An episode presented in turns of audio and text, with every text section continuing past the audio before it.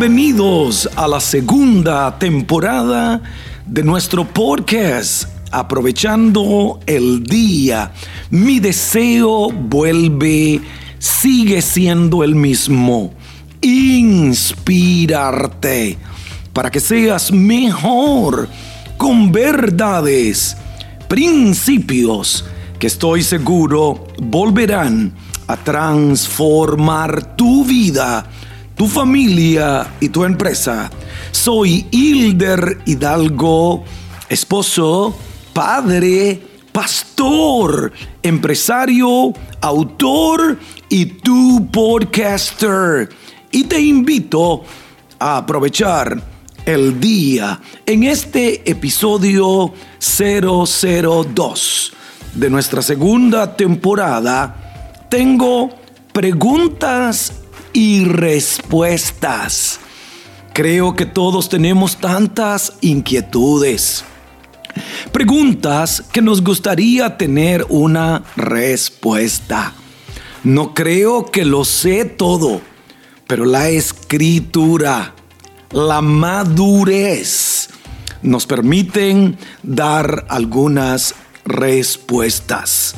Hoy tendremos preguntas de muchos países. Preguntas de diferentes personas que nos han escrito.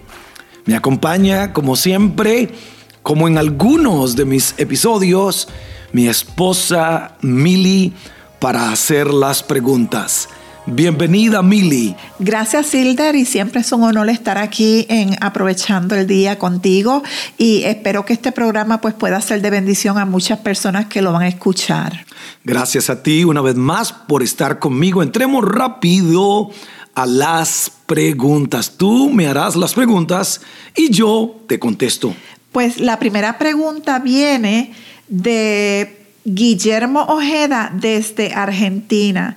Y la pregunta que hacen es, ¿cómo podemos estar firmes cuando los vientos de la tormenta son tan fuertes? Gracias, Guillermo. Te bendigo por tu eh, pregunta.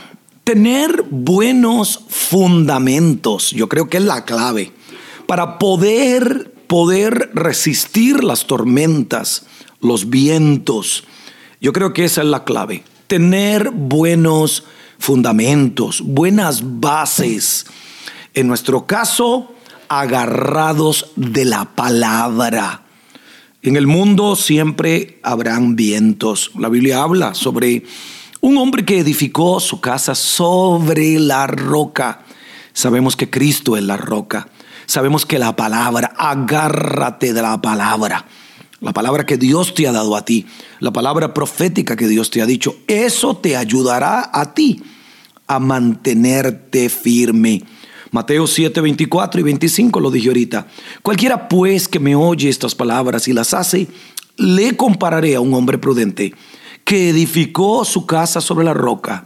Descendió lluvia, vinieron ríos, soplaron vientos como los que tú estás sintiendo y golpearon contra aquella casa y no cayó porque estaba fundada sobre la roca. La clave, tienen que haber buenas bases, buenos fundamentos. Venga lo que venga, no te harán caer.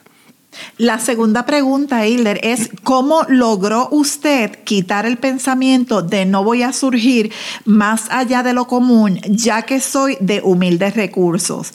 ¿Cómo quito la voz interna que siempre te dice que no podrás avanzar, que te quedarás estancado en el mismo lugar.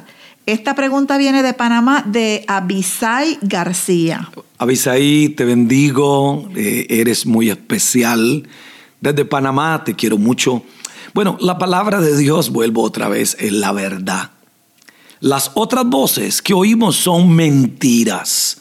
Siempre van a haber voces que nos van a decir que no lo lograremos, que nunca vamos a avanzar que nunca vamos a prosperar. Yo vengo de un país muy pobre, Costa Rica, aunque es un país hermoso, hay gente con mucho dinero, pero ese no fue mi caso.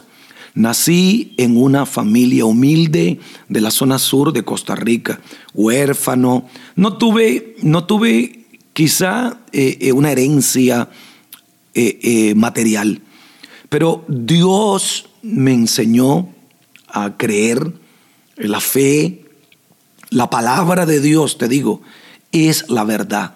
Todo lo otro que viene son mentiras. Satanás es padre de toda mentira. Rechaza las mentiras. Llena tu mente con la palabra de Dios. Reprende todos esos pensamientos que te dicen que no lo vas a lograr. Cree que sí lo vas a lograr. Lucha por lograrlo. Prepara metas y planes. Y tú vas a ver que vas a poder vencer todas esas voces internas que te dicen que estarás estancado toda tu vida. Yo sé que lo puedes lograr porque yo lo logré. Yo no soy mejor que tú. Eh, vengo de, de mucha necesidad y soy un hombre muy, pero muy bendecido. Si yo pude, tú también puedes. Amén. La tercera pregunta es, ¿cuál ha sido la base fundamental para tener un matrimonio tan feliz? Y esta pregunta viene de Veracruz, de Antonio de Castro. Veracruz fue, fue Uno donde... de los sitios primeros donde fuimos como misioneros, ¿verdad? Y ahí nos empezamos a enamorar. Yo creo que ahí te di el primer beso. bueno, bueno. Eh, Veracruz representa mucho para nosotros. Tu abuelo, creo, eh, eh, Antonio, pastor Antonio de Castro, eh, fue un hombre muy especial. Te bendigo a ti, Antonio, y gracias por tu pregunta. Bueno, aquí está mi esposa, ha habido respeto entre ella y yo. No perder el romanticismo. Sigue siendo romántico con ella, cómprale rosas. Esta semana me fui, le traje unas rosas y un chocolatito. Eh, eh, valorar a tu cónyuge, valóralo. Yo creo que eh, son claves. Les recomendé en uno de mis podcasts que hablo del matrimonio, 14 verdades para un matrimonio feliz. Ese libro es increíble. para uno tener un matrimonio feliz. Mili, ¿algún consejo que tú quieras dar porque estás aquí a mi lado? Eh, yo pienso también que a nosotros nos ha ayudado mucho que tengo recuerdo de, que empezamos ya este año cumplimos 32, ¿verdad?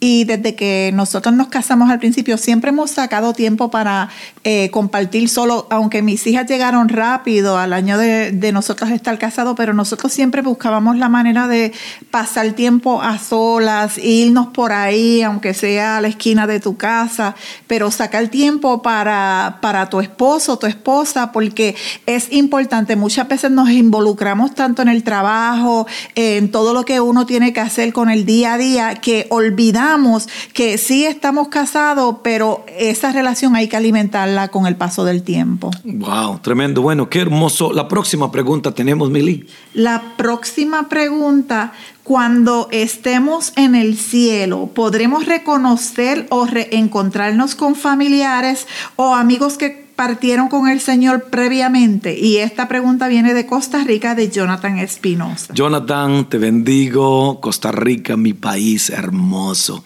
Mi, mi respuesta para ti es sí. En el cielo conoceremos nuestros seres queridos. Cuando Cristo resucita, los discípulos lo conocieron. Mantenía su misma apariencia, eh, eh, yo creo que esa es eh, la, mejor prueba. otra base bíblica, cuando David le contesta a los siervos de él, porque su hijo había muerto, el hijo de Betsabé, el primer hijo. Él lo lloró, él luchó para que no muriera. Él dijo estas palabras, mi hijo no vendrá a mí, yo iré a él. En otras palabras, lo conoceré. Lázaro muere y conoce a Abraham. Y entre ellos hay una comunicación. Eh, cuando en la transfiguración aparecen Moisés y Elías, y ellos pudieron conocerlos. Yo creo que sí. En el cielo nos conoceremos. Ahora, no habrán los sentimientos que hoy tenemos. Un esposo no tendrá el mismo sentimiento por una esposa ni una esposa por su esposo. En el cielo, dice la Biblia, no se casan ni se dan en casamiento. Ahora, puede ser que algún ser querido tuyo, yo creo que todos se van a salvar, pero si un ser querido no se llegara a salvar por algún motivo, yo no sentiré la tristeza de no ver a un ser querido en el cielo. Eh, eh, aunque creemos lo que dice la palabra. Cree en el Señor Jesucristo y serás salvo tú y tu casa. Creo que sí, en el cielo nos conoceremos. Eh, por hoy la última pregunta eh, viene desde un ámbito ministerial y viene del pastor Pérez de Cuba y la pregunta es, ¿podemos decir que existe una diferencia entre cobertura espiritual y paternidad espiritual? Wow, qué pregunta más eh, profunda. Te bendigo, pastor. Yo Elvis de Cuba. yo creo que, que la cobertura nuestra viene del que habita bajo el abrigo cobertura. Creo que la única cobertura que tenemos es la cobertura de Dios. Él es mi cubierta. El que habita al abrigo del Altísimo morará bajo la sombra del Omnipotente. Él es nuestra cobertura. Yo creo en paternidad espiritual, pero no obligada. Hay gente que exige eh, que le llamen padre. Padre solamente es Dios y mi papá natural. Yo por cariño, por respeto, le puedo decir a, un pastor, a un mentor padre, pero no es la norma, no, no se supone que sea algo eh, eh, normal, porque eso tiene que que ser algo por revelación y no por imposición.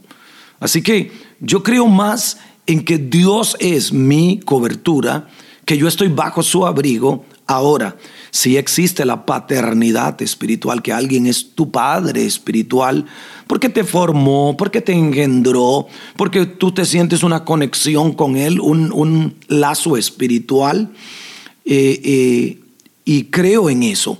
Ahora, creo que como ministros todos tenemos que tener mentores. Yo tengo mi pastor aquí en, en Gurney, se, ha convertido eh, en Journey, se ha convertido en un mentor para mí. Alberto Motesi lo considero en un mentor para mí.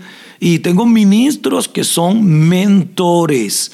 Carlos Jiménez, que en paz descansa, fue uno de mis mentores. Eh, eh, no, un rosario al principio de mi ministerio fue un mentor para mí, aprendí muchísimas cosas de él. Así que yo creo sí en mi cobertura viene de Dios, eso es claro. Eh, creo en relaciones ministeriales, creo en que uno debe tener mentores y creo en que uno debe estar bajo la autoridad de un ministerio. ¿Por qué? Porque el que está solo está en peligro. El que no rinde cuentas hace fiesta de todo lo que tiene. Así que eh, eh, Creo que eso es muy importante y creo en las relaciones, si logramos tener buenas relaciones, con otros ministerios, nuestro ministerio será muy exitoso porque no lo sabemos todo. Y creo que esa fue nuestra última pregunta, Mili. Sí, esa fue la última pregunta, pero también queremos invitarles que si ustedes, ustedes tienen preguntas, este, podemos hacer varios programas porque yo creo que es bueno cuando usted tiene preguntas que se puedan hacer por este medio y para que sea de bendición y usted recibe una respuesta y son bendecidos a través de este programa. Si quiere hacerme una pregunta, escríbeme a mi nombre, Hilder hidalgo arroba gmail.com. Qué sencillo. Hilder Hidalgo arroba gmail.com o me lo puede enviar a través de Messenger de mi Facebook. Me hace la pregunta y en el próximo mes creo que volveremos otra vez a hacer preguntas y respuestas. Unas últimas palabras a mi esposa, a mi ayudante, Mili. Gracias a todos por estar en sintonía con nosotros y nos vemos en las próximas programaciones. Les bendigo a todos. Gracias una vez más por escucharnos. Si este podcast te ha bendecido, por favor, regálame un review de cinco estrellas en iTunes y un comentario. Esta semana fue mi cumpleaños de regalo, te pido mi regalo de cumpleaños, que me escribas un comentario lindo en Apple iTunes. Escríbelo en Apple Podcast, un comentario, un review, escríbelo, porque eso me pondrá muy contento. Les bendigo y nos vemos en el próximo episodio de nuestra segunda temporada. Gracias.